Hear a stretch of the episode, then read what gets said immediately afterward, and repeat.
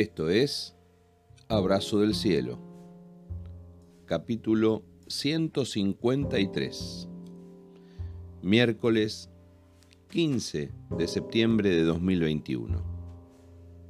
Hoy compartimos el año que viene a la misma hora.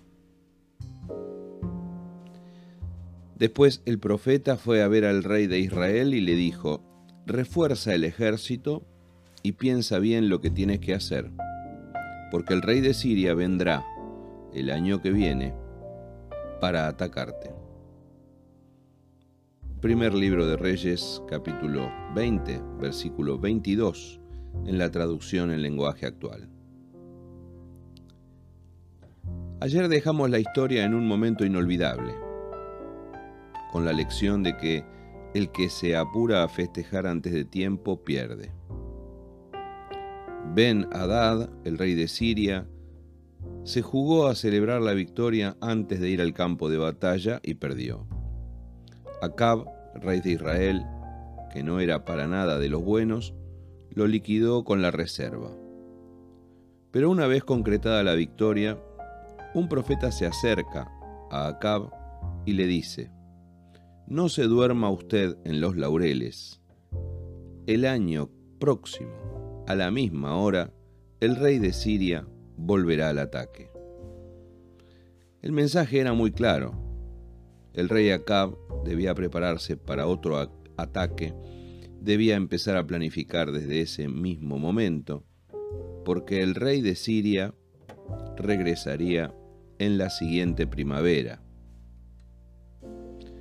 Yo hubiera imaginado que los enemigos derrotados habrían aprendido la lección y ya los dejarían tranquilos. Pero no fue así. Creo que el error que cometemos a veces es el de obtener alguna victoria parcial en algún área de la vida y creer que ya está. Y sin embargo no es así. Una golondrina no hace verano.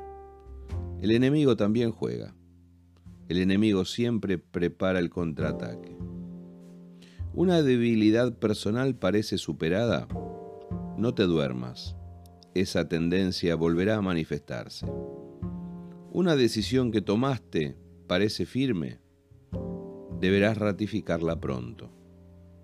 Así que la historia continúa y un año después, Ben Hadad vuelve al ataque. En la lección de ayer no había que cantar victoria antes de tiempo. En la de hoy debemos estar preparados para recibir el contraataque. Acab debía reforzarse y pensar bien lo que iba a hacer. ¿Y nosotros?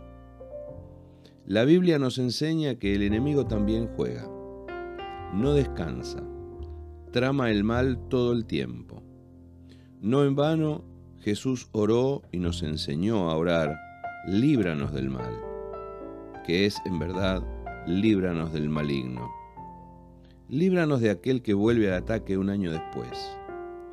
Si mirás bien la historia de este capítulo de la Biblia, el segundo ataque fue mayor, más poderoso, con un ejército más numeroso. En cuanto perdieron el primer combate, los generales enemigos ya tenían sed de venganza, ya tramaron otro ataque, ya diseñaron una nueva estrategia. Y sin embargo, Acab volvió a ganar no porque fuera bueno, sino porque estaba prevenido. Si ayer dijimos no cantemos victoria antes de tiempo, hoy te digo, no seamos ingenuos. Mientras nosotros dormimos, el enemigo siempre está al acecho. El terreno que hayas ganado, en el área que sea, en la economía, en los afectos, en la vida espiritual, en lo personal, hay que consolidarlo hay acciones que consolidan la victoria, porque el enemigo siempre volverá a la carga. Sería bueno pensar hoy cuáles son las acciones que afirman y reafirman una victoria, para que sea definitiva. Recordad que Dios está de nuestro lado y que con Él siempre somos más que vencedores. Abrazo del cielo.